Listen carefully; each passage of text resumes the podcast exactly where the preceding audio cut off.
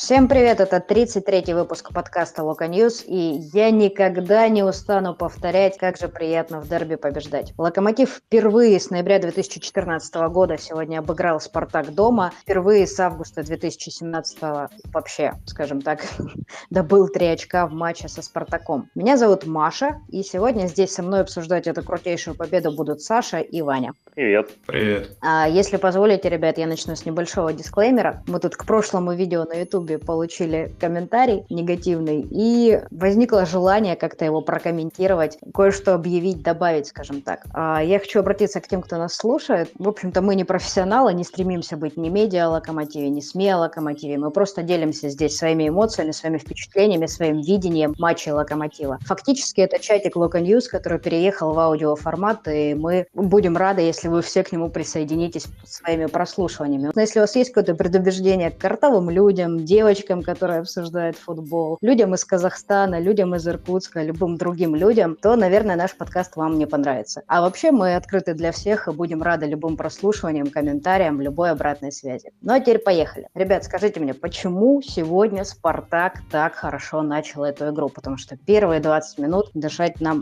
если честно, не давали. Спартак весной просто хорош в атаке. Они доказали это уже кучей матчей, там, разнеся тот же Краснодар. Кому-то мне еще пятерку Урал Урал вроде отгрузили. У них с атакой это все хорошо, но проблемы у них в защите. И если сдержать, получается, их атаку, то защита что-нибудь да привезет. Главное это реализовать. То сегодня у нас и получилось.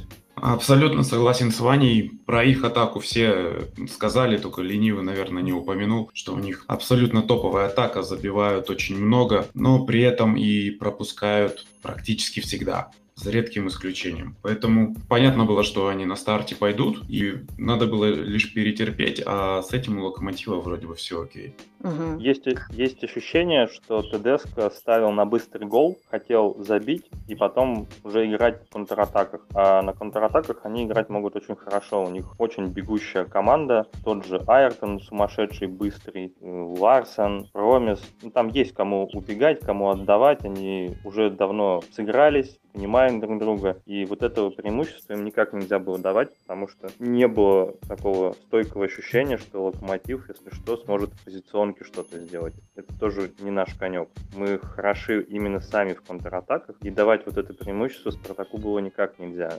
Мне кажется, Николич это понимал и постарался максимально сосредоточиться на обороне в начале, потому что у нас моментов-то особо не было. Мы даже там центр поля не всегда переходили вот в эти там первые 15-20 минут. Ну, кстати, центр поля это вообще очень большая проблема в эти стартовые минуты, потому что и у Димы Баринова были очень неяркие действия. Айртон его там замучил. Дуэль шестерок была явно не в пользу Локомотива. И у Мухина и у Крыховика, как мне кажется, тоже не получалось забрать мяч, подержать его хоть чуть-чуть и какой-то выпад фактически сделать, там контратаку, не контратаку, просто подержать мяч, немножечко перевести дух. Самое странное для меня в начале матча, что Спартак не стал давить на Сильянова. То есть они играли только слева практически. Там где-то прочитал такую статистику, что за весь первый тайм Мозес получил мяч на правом фланге там полтора, там два раза. То есть Сильянов особо был без игры, там без нагрузки, да, ему там где-то пришлось. Вот в начале матча ошибся немножко, потом вроде уже стал поувереннее играть. Даже выдал очень классную передачу вперед,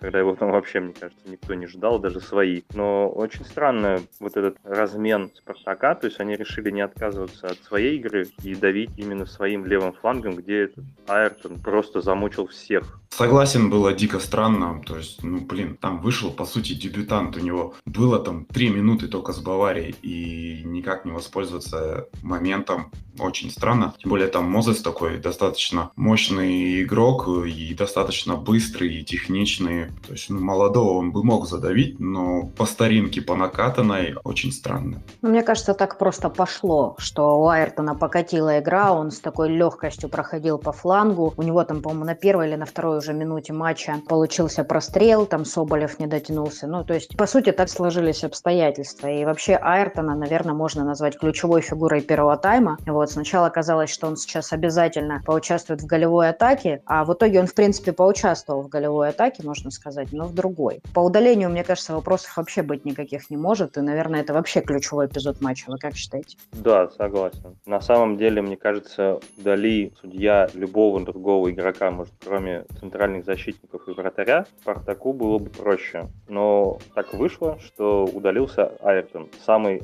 активный в первом тайме. И через него очень много всего строилось. Там комментаторы постоянно говорили, сколько у него касаний, что он там первый делает 10 передач сделал, мяч там коснулся миллион раз и так далее и тому подобного. Реально через него очень много играли. Ну, я матчи Спартака не особо смотрел. Ну, для меня это несколько даже открытием стало, что у них все прям через него шло. Ну, и я вот думаю, что просто так сложилось. Он как бы всегда активен, но вот настолько, что такой крен в его сторону, это, видимо, просто ситуативная история, что поперло. Барина Романов ему проигрывал, его нагружали, нагружали, нагружали, но вот в итоге получилось вот так. Так тоже бывает. Но у нас э, один из главных героев этого матча Федя Смолов, который сперва сделал голевую передачу на Камано, потом забил. А, походу, Федя Смолов слушает все-таки подкасты Loko News, потому что в прошлом подкасте я говорила, вспоминала, точнее, матч Феди отвратительный против Спартака. Помните, когда он там не использовал офигительный голевой момент, потом он не забил пенальти и, в общем-то, лишил нас победы. Я сказала, что Федя должен нам гол и победу. Ну, Федя меня услышал, похоже. Ну, хоть кто-то подкасты слушает, слава богу.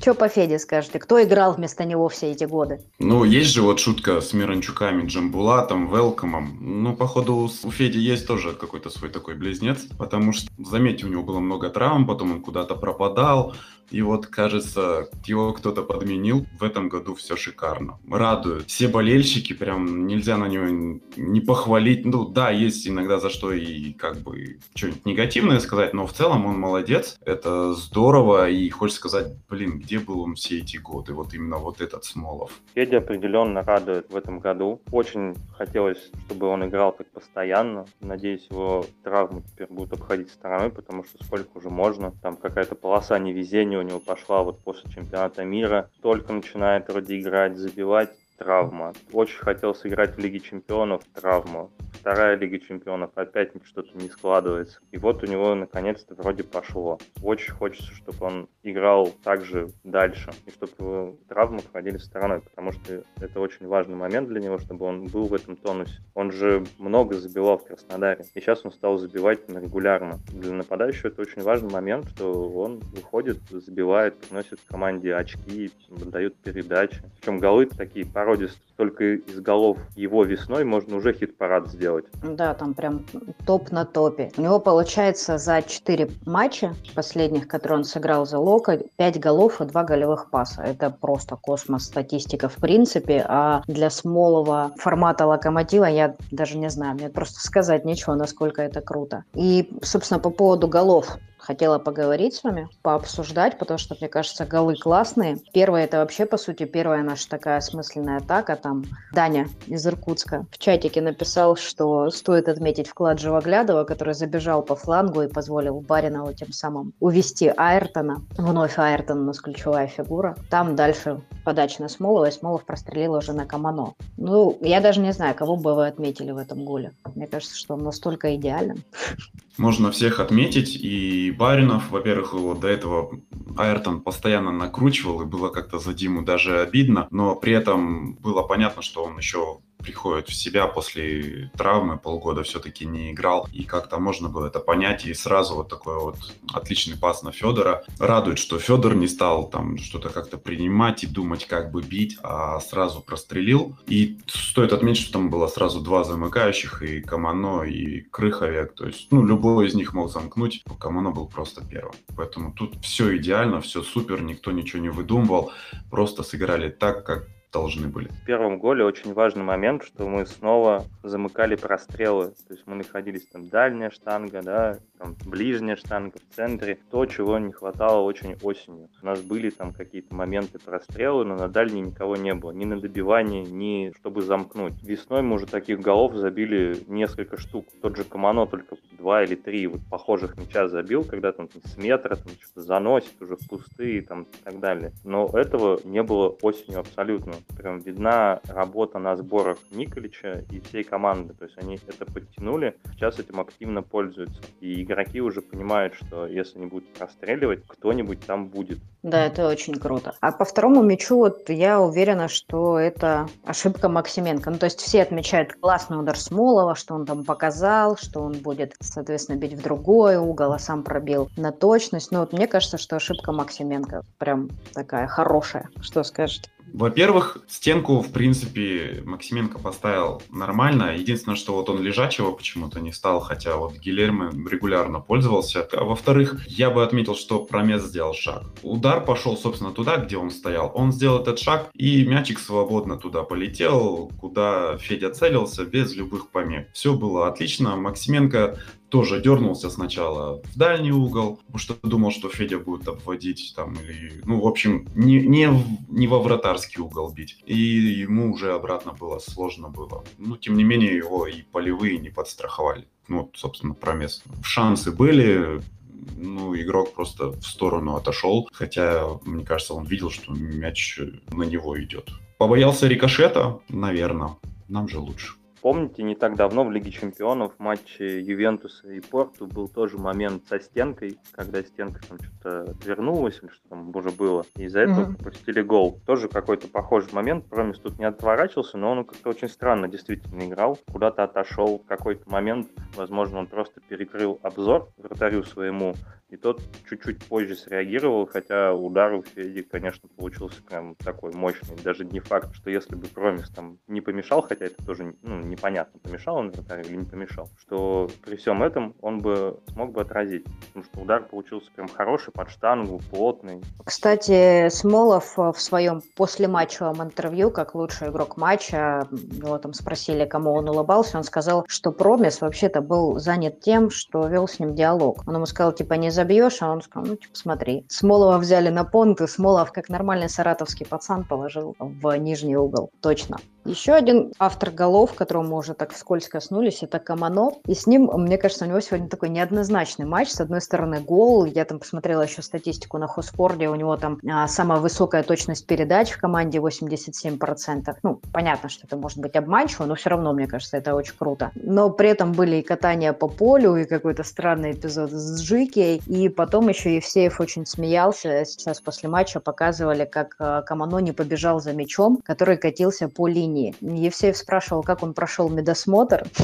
с таким зрением, если он не видит, что мяч не выкатился. В общем, иронизировал над ним всячески Вадим Валентинович. Что ваше мнение по Камано в этом матче? Можно в целом, кстати, тоже захватить потому что явно он очень сильно изменился. Ваня, ну это твой игрок, давай. Да, Камано это мой парень. Мы тут с другом с Архангельска, ну, получается, в декабре, да, когда у нас было все плохо, мы обсуждали какой-то матч, не помню, с Краснодаром или с Химками, ну, вот один из последних, где проигрывали, и он хейтил Мано, я им говорил, ну слушай, ну парень пришел, ну что, не было предсезонки, новая команда, там туда-сюда. Давай, говорю, посмотрим, что будет весной, потому что сейчас судить об игроке очень тяжело. Ковидный сезон и вот это все. Ну и в итоге он предложил мне спор, давай там сколько-то результативных действий, мы сошлись на трех. В итоге он за первые несколько матчей помог мне выиграть спор, не останавливается, продолжает дальше, что нас очень сильно радует. Мне кажется, ему никто не сказал, что уже все, спор выигран, и он, короче, продолжает. Давай не будем ему говорить, что все, ты уже победил. Конечно, не будем. Пусть еще другой спор, третий, пусть там,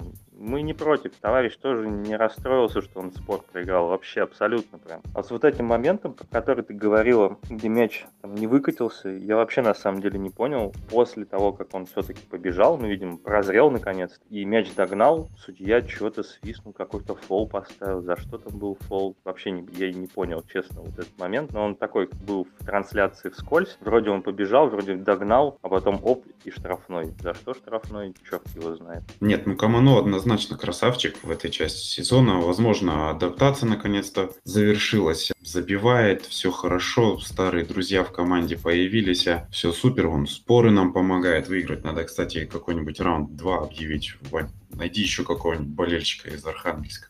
Я думаю, сейчас уже никто не согласится на такую авантюру. Попытка, не пытка. И да, действительно неоднозначно немного те моменты, когда он там валялся, что-то... Но при этом не скажу, что он там прям симулировал. Действительно, такие спорненькие достаточно моменты были. Можно сказать, что ему там достаточно неплохо доставалось. Очень интересный вот момент, кстати, с Джики, то, что они там столкнулись лбами, и, честно говоря, мне кажется, примерно за такое в свое время удалили Зидана. Я понимаю, что правила с тех пор сильно поменялись, но тем не менее желтую на желтую как-то так себе. И Вар не подсказал, и я не знаю, что там сказал. А, Лайнсмен главному рефери. Ну, ладно, мы выиграли, и все хорошо, не будем на этом заострять. Хорошо то, что хорошо закончилось, никого не удалили из наших. Камано, кстати, стал гораздо меньше валяться и симулировать. Если он валяется, то его реально сбили. Это то, чем он грешил осенью. И то, что бесило нас, Дани постоянно Москвы об этом говорил, писал. Сейчас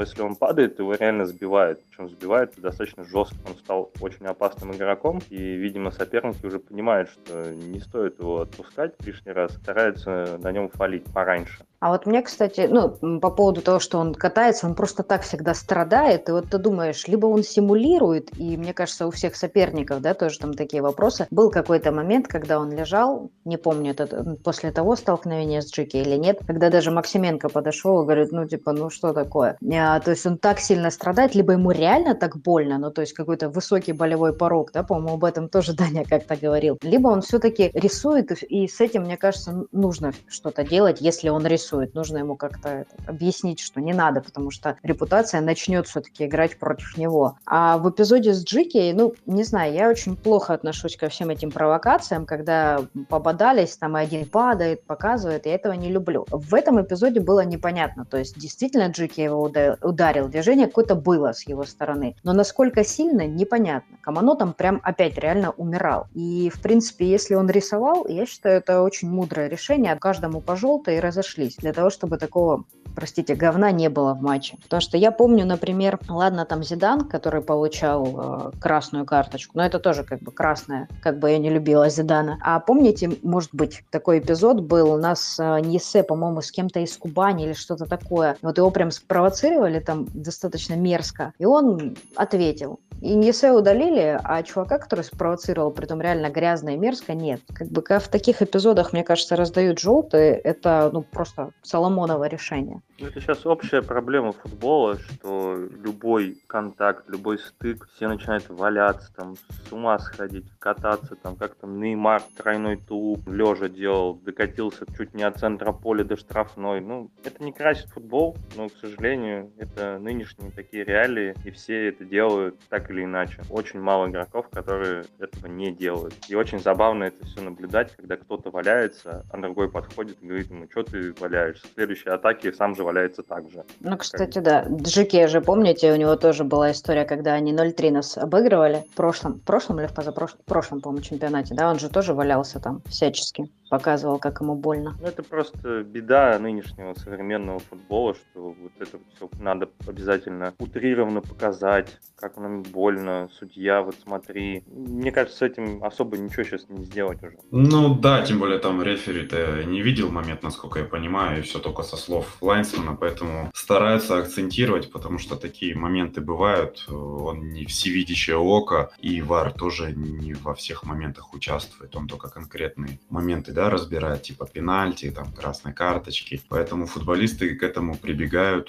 маневру. Что поделать? Таков футбол нынче. На самом деле Левников за этим моментом очень внимательно смотрел, и мне это прям запомнилось по трансляции. Они же там сцепились сначала, что-то начали обсуждать, это, причем у них была уже не первая стычка за матч, у них в первом тайме тоже что-то было. И вот они сцепились, а у Спартака шла атака. Как бы Левников бежал ну, как бы к нашим воротам, потому что атака развивается, там все дела, но он ни на секунду не отвернулся от их эпизода и смотрел, чем это все закончится. И когда вот там уже дошло до более серьезного бадания, он свистнул, остановил игру сразу. Но при этом э, желтая Камано с таким... А, ну, наверное, потому что он лежал, да, все-таки она была с опозданием. Решение, ну, может, да, было да, да, потому что ему там помощь же вроде оказывали, он там на бровке был, там все дела, поэтому Мгм. ему чуть позже показало. Если бы остался на поле, то просто сразу обоим до свидания. Давайте вернемся к антуражу дерби. Сегодня дофига было всяких звездных болельщиков на трибунах перед матчем. А, Брали интервью у Элвана, у Белоголовца, в общем, у кого только не брали интервью. А, Ну, понятно, большой матч. Даже некий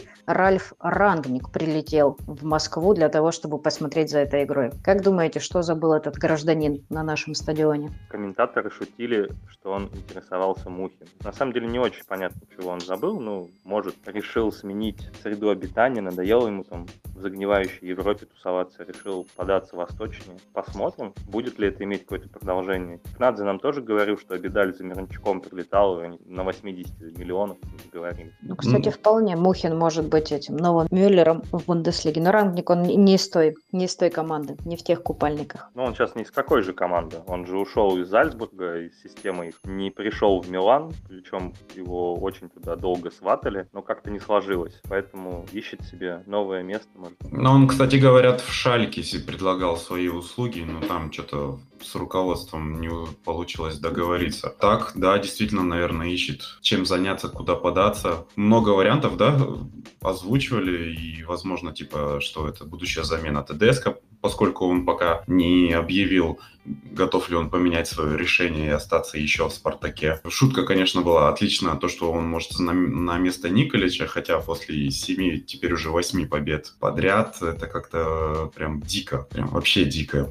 Не то чтобы в «Локомотиве» такого не было, когда после побед убирают тренера, но, тем не менее, это перебор. Ну и был вариант насчет спортивного директора в «Локомотив», но это тоже как-то слишком круто. Но если это так, то шикарно. Может, он просто, знаете, как коллекционер бабочек ездит, смотрит, что интересненькое есть, потом, соответственно, когда найдет какое-то место работы, или, может, у него уже есть какие-то прицелы куда-то, будет а, работать на трансферном рынке более точечно. Мне бы еще очень хотелось отметить сегодня игру Гилермо, который вытащил все сложные моменты и вот этот сумасшедший рикошет, где болельщики Спартака, наверное, будут еще долго вспоминать, что должен быть пенальти во втором тайме, когда от Пабло там прилетело. И, в принципе, играл достаточно уверенно. Мы в этом году пропускаем только от Юсупова. Слава богу, мы больше в этом сезоне Сочи уже не сыграем. Так что, может, больше вообще уже не пропустим. Было бы, конечно, здорово. И, кстати, Гильермо поставил личный рекорд по сейвам за один матч, по-моему. 10 сейвов у него. Так что, да, Спартак старался, старался, но нашу стену не пробил. Ну, тут по сейвам это такая, по мне, немножко странная статистика, потому что сейвами, как я понимаю, статистика это считает любое, ну, не спасение, а любой забор мяча, грубо говоря, в створе ворот. Опасных ударов было, ну, наверное, 3-4, прям реально опасно. Остальные, ну, такие рабочие моменты, что там по центру ударили, он забрал. Поэтому сейвами тут немножко тяжелее, мне кажется, что считать сейвом, что не считать сейвом. Она такая коварная статистика по мне. Семен после матча в Сочи а, говорил, что Гильермо выглядел так, словно он проспал, и мы вообще сошлись на мнении, что он, в общем-то, проспал как раз-таки удар Юсупова. Сегодня Гильермо хоть и выглядел опять, словно он проспал, но бодрствовал, мне кажется, на все сто. И я, если честно, бы отдала статуэтку лучшего игрока матча именно ему, потому что Смолов, конечно, хороший, он классный, но Гильермо вообще прям, как по мне, внес в свой вклад гораздо больше даже, чем Федя. Очень-очень важные были сейвы, и там в эпизоде с тем же Ларсоном, пускай там и был офсайд, все равно это было психологически супер важно. И в эпизоде с Рикошетом, и в первом тайме после удара Промеса, и был у него там момент, помните, тоже в первом тайме вышел на угловой, не добрался до мяча, мяч хорошо упал на ногу Джики, и Гильермо тут же в струнку вытягивается, достает. Ну, то есть, как бы, ну, практически эталонная игра, если не считать каких-то маленьких помарок. Очень крутой матч от него. По мне будет очень странно, я хоть и сборной не очень уважаю, если Черчесов его не возьмет на Евро и не поставит первым номером. Потому что когда команда так играет, и вратарь спасает, регулярно спасает, да, хорошо играет на выходах и так далее, и не вызывать его, и не, не ставить состав, ну, очень странно. Хотя мы все, конечно, знаем, что Черчесов это дяденька в себе, и что у него там в голове. Он же еще вратарь, поэтому он все точно знает лучше всех остальных. Знаешь, что он сейчас скажет? Это я так специально мотив... замотивировал Гилермо, чтобы он просто пожил и доказал всем и мне, что достоин вызова в сборную на Евро. То, что у него тогда с золотым активом-то сборной не особо вышло. Ну, ты же понимаешь, нельзя... И он еще скажет это, вот, вот, знаешь, если что-то там получится у золотого актива, то он опять скажет, что он молодец, он отличный психолог, все сделал, и все шикарно получилось. А пока просто не получилось, он молчит. Ну, он в процессе. Все так. Ладно, от Черчесова к Спартаку недалеко, мостик очень четкий и явный, Спартак по-любому будет ныть по поводу того, что должен был быть пенальти. Они там еще ныли, что Мухина должна ударить, да, ударить были. Давайте по судейству. Как вы считаете, наиграл ли Мухин на две желтых в этом матче? И был ли пенальти? Я не знаю, там один эпизод с пенальти явный, там еще, по-моему, по Сильянову был какой-то момент, они считали, и с Промесом. В общем, как вы считаете, был ли пенальти в каком-то из эпизодов и Мухин. По пенальти, если честно, я уже вообще ничего не понимаю. Когда их ставят, за что их ставят, за какую руку ставят, за какую не ставят. Этих новых поправок просто миллион. И они чуть не каждый месяц опять появляются. И непонятно, новые поправки отменяют старые, или вот они все вместе теперь работают. Честно, по пенальти не знаю. По Пабло, когда я увидел, что смотрят вар и пенальти, я вообще сначала не понял, что там. Ну, потом на повторе, конечно, показали, ну, куда он мог деть эту руку. Что он ее... Он же не может ее трубить бить. Он мяч-то попал в левую руку, которая у него в подкате была, по сути, опорной. Помните, когда вот тот же матч, который Маша вспоминала, когда Федя не забил там пустые сначала, потом не забил пенальти, там пенальти дали на рассказове вроде, который тоже сыграл рукой, там лежа и там над головой, и, мол, это не пенальти вообще, не надо было него не удалять, не ставить э, 11-метровый. И тогда вроде даже отменили, что ли, ему карточку в итоге. Ну, какая-то такая мутная история была. Но тут, по мне, пенальти если и ставить, то за руку Сильянова в концовке, когда он тоже в подкате, но рука у него была вверху. Но тот момент, кстати, даже не стали смотреть. По крайней мере, по трансляции я не видел вот этого титра, там, про вар, вот это все. Э, согласен с Ваней по поводу пенальти. Сейчас действительно столько поправок, что сложно уследить, что сейчас актуально, что нет, что опорная рука, что естественное положение, что нет, э, где рикошет позволителен, в руку, где нет, и что из этого сложно сказать. Вот честно, что момент с промесом, там типа накладка, да, по-моему, тоже с Сильяновым была. Я ее не увидел накладки, если честно. По рукам Пабло и того же Сильянова, ну вот Пабло действительно, он летел, он как ее, куда мог деть. Хотя комментаторы сказали, что неестественное положение. А куда он ее мог деть, я понять не могу. Какое оно там неестественное. У Сильянова тоже там ну, рикошет был от ноги в руку я даже не знаю, как это трактовать. По мне это не пенальти. А, а насчет Мухина, я не уверен, что он там где-то мог наиграть на две желтые карточки. Э, там, возможно, были такие достаточно жесткие фолы, за которые другой арбитр мог бы дать ему там где-то еще одну желтую. Но Левников позволял бороться. Где-то там, я помню, и Рифата в коробочку взяли, он даже не свистнул, ничего, нормально играйте. Ну, тут тем более. Так что нет, на красную точно не наиграл. Ну да, с Фолом Айртона вообще нигде ничего сопоставимого не было, даже близко. Меня, знаете, что бесит больше всего? Вот уже пошло нытье спартаковских болельщиков по поводу того, что их засудили, что там, не знаю, там, Мухин, не Мухин, пенальти, не пенальти. Но вот этот эпизод с Пабло, ну вот кто там не комментировал его, комментаторы матча, эксперты матча, эксперты в студии потом, все говорят, что ну давайте еще посмотрим, давайте еще отмотаем, давайте замедленно. Ну то есть это как минимум спорный эпизод. Там нельзя сказать, что это железобетонный пенальти. Но мы сейчас две недели будем слушать о том, как их засудили, как их лишили чемпионства и как все плохо. Ну, короче, просто классика. И как они будут сниматься с чемпионата. Да-да-да, еще обязательно они должны сниматься с чемпионата. Я вот э, смотрела этот матч и предчувствовала все эти разговоры, то есть по ходу матча, Саша, ты уже кидал в чатик какие-то комментарии, просто горящие задницы спартаковских болельщиков, и я так надеялась, что мы забьем третий гол. Вот если чего-то мне сегодня не хватило для полного счастья, то это третьего мяча. Ну, собственно, были моменты, во втором тайме. Но вообще, если честно, Локомотив довольно инертно играл во втором тайме, и инициатива была по большей части на стороне Спартака. Мы так изредка наведывались в чужую штрафную. Как думаете, с чем связано? Спартаку было больше надо. Тут еще важный момент по личным встречам. Мы сейчас стали выше Спартака, если в случае равенства очков по личным встречам. Это очень важный момент, потому что в первом круге мы проиграли 2-1, а сейчас выиграли 2-0. И было важно не пропускать, ну или забивать еще, чтобы разница была за нас, да, по личкам. Мне немножко в этом плане расстраивает то, что вот контратаки, которых у нас было, может, еще штук 5, помимо голов, мы не очень хорошо заканчивали. Где-то мы сыграли прям классно, как в первом голе, а где-то затягивали. Крых уже который раз entire к воротам соперника, делает одно и то же, раз за разом, убирает мяч под себя. Мне кажется, уже все поняли, что он будет делать только это. Ну, удар ты хоть ради разнообразия куда-нибудь, даже если не попадешь. Он делает одно и то же движение. И защитники из матча в матч разных команд отнимают у него мяч на этом моменте. У Лиса какая-то тоже проблема там, видимо, с кулистом. Он заступает постоянно в офсайд. Его выводят, он в офсайде. Его опять выводят, он в офсайде. Сегодня вроде момента три только было таких. Вот эти моменты, если еще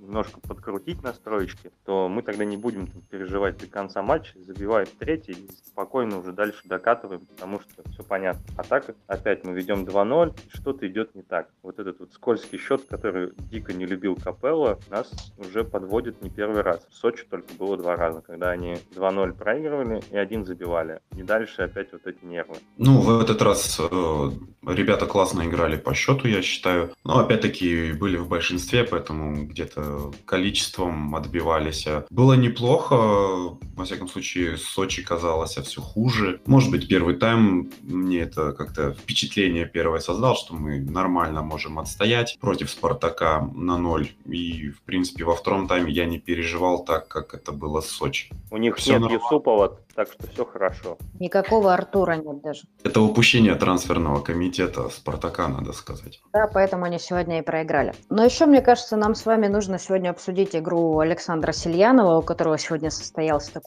можно сказать, все-таки полноценный дебют за основу Локомотива. Что скажете? Дадите еще шанс Сильянову в следующих матчах, если опять вот так сложится, что надо будет? Я думаю, если Рыбус будет здоров, то Сильянов будет на замене. Сегодня он, в принципе, сыграл нормально для первого матча, для молодого игрока. К нему у меня особых претензий нет. Может, чуть поменьше ему надо в подкаты прыгать, потому что с этим он немножечко решил. Вот на полметра и Мозеса он бы свалил штрафной. И тогда был бы пенальти. Ну, чистейший, который там никто бы не оспорил, да, и все было бы понятно. Еще были тоже несколько моментов, где один разочек он там проскочил в подкате мимо мяча, и пришлось крыху страховать его фланг. То есть такие вот моменты. Ну, я думаю, это просто опыт, там, уверенность какая-то, которая может, опять же, прийти только с матчами, но Рыбус — это железобетонный, как бы, наш левый крайний защитник, но радует, что у нас есть молодой левый защитник, и то, что Николич не побоялся его выпустить. Чем-то ситуация похожа, как у нас Лысов появился в составе, тоже на важный матч с ЦСКА в старте, и потом все было хорошо. Пока его не настигли травмы. Да, ну, а, е... печально. а если по Сильяну, то Блин, я отмечал, что он как вариант есть все-таки на левый фланг, и он себя достаточно хорошо проявил в матче против Спартака. Действительно, ему с подкатами надо немножко подкрутить, но по поводу Мозеса у него там как раз-таки не было вариантов, он был обыгран, и либо он фалит перед штрафной, либо уже в штрафной. Поэтому, мне кажется, оправданный фол. А там, где он проскочил и Крых страховал, он там все равно налажал помимо подката, потому что Крых потом ему вернул, а он выносил через центр и организовал еще одну атаку Спартака. Тем не менее, наверное, для первого матча, для дерби очень сносная игра. Теперь, по крайней мере, я чувствую, что как-то можно ротировать состав и что Рыбус может быть где-то поймет, что можно где-то отдохнуть. С тем же ЦСКА, да, в Кубке он может рубиться на 100, на 120 процентов, знает, что с Тамбовым может выйти Сельянов и его, в принципе, заменить на матч попроще. По поводу подкатов вспомнилась фраза какого-то итальянского тренера, что защитник, играющий в подкате, уже не защитник, если это не Нест. Красиво. Селена сегодня действительно показал такую неоднозначную игру, потому что были и прикольные моменты, такие неплохие прям, были и ошибки, ну, в общем, все стандартно для дебюта. Но при этом, кстати, у него 4 отбора и больше в команде только у Мухина. То есть, в принципе, статистика у него неплохая. Хускорт, который считает оголтело судила по касаниям, да, по каким-то таким вещам, а поставила ему оценку, по-моему, даже выше, чем у Чорлоки. У меня вообще появление Сильянова вызвало один флешбэк. И, короче, я хочу, чтобы вы угадали, какой. Это достаточно просто. У Сильянова 45-й номер, и сегодня матч против Спартака. Вот. Ну, Угадайте, о ком я вспомнила. Ну, видимо, Ментинков. Да, да. У Саши Менченкова было не так много классных матчей за «Локомотив», и, наверное, просто пик его карьеры в «Локо» — это 2009 год, и как раз-таки гол ворота «Спартака» в дерби, когда от нас никто не ожидал победы. Сегодня, в принципе, я думаю, что тоже расклады были скорее на стороне «Спартака», но мы, как мне кажется, уверенно обыграли команду, которая претендовала на чемпионство до этого тура очень явно, и готовимся к следующему матчу против Ростова. Какие мысли, ребят? Продолжать в том же духе и не зазнаваться с серией побед. Ну, мы как-то обсуждали в одном из выпусков последних, что дальше будет только все сложнее и сложнее. Мы прошли вот этот этап с Спартаком, супер-мега круто атакующим. Дальше будет Ростов, который всегда неприятен, несмотря на свои перестройки. Сегодня, к сожалению, команда нахватала очень много желтых карточек, и для целой группы игроков они стали уже там четвертыми. Ну, у всех вроде четвертые, да, восьмые никто не получил получил Живоглядов, Баринов и Мухин. Мухин, который просто космос выдает этой весной. Э, очень жалко, что не будет играть. Баринов пока еще видно, что не готов. И скорее это может даже его выход в старте сегодня такой некоторый аванс, как ему доверие, что да, мы в тебя верим, давай, набирай там форму. Но мы, мы все видели, что было в начале матча, и явно Баринов еще ну, не в тех кондициях, чтобы выходить в старт. Может, пока стоит ему на заменках еще посидеть, там, поиграть, да, ну, как-то заводить команду. Но Мухин сейчас просто сильнее его на голову, мне кажется. И очень жаль, что его не будет с Ростовом. Подожди, подожди, а точно не будет? Потому что когда графику показывал матч, я видел, что только Живоглядов на карточке, да. а остальные все окей. Да, на графике этого не показывали, но я еще к прошлому подкасту там, смотрел карточки у всех, у них у всех было по три. И сейчас, вот после матча тоже глянул, у всех уже стало по четыре. Не знаю, почему, кстати, Баринова и Мухина не показали, но у них у всех по четыре карточки сейчас стало. А было до матча по три. У нас висело там куча народу на карточках, и считай почти все, кроме Крыха, у которого была бы восьмая желтая, все их получили. На следующий матч у нас не будет двух игроков центра поля, которых мы привыкли видеть в опорной зоне, Мухина и Баринова, но зато очень классно вышел Куликов. За матч в Сочи в Кубке его не очень хвалили, потому что там он вышел так себе, а тут он прям вышел и сразу же в первые минуты на поле парочку отборов таких прям с мясом, с ногами и показал, что не, ребят, лучше вам не будет сейчас, не, не смотрите, что у меня там детское лицо, я, если что, могу и жестко ногу поставить и так далее. Если он также сыграет с Ростовом, то наши потери будут не столь болезненными.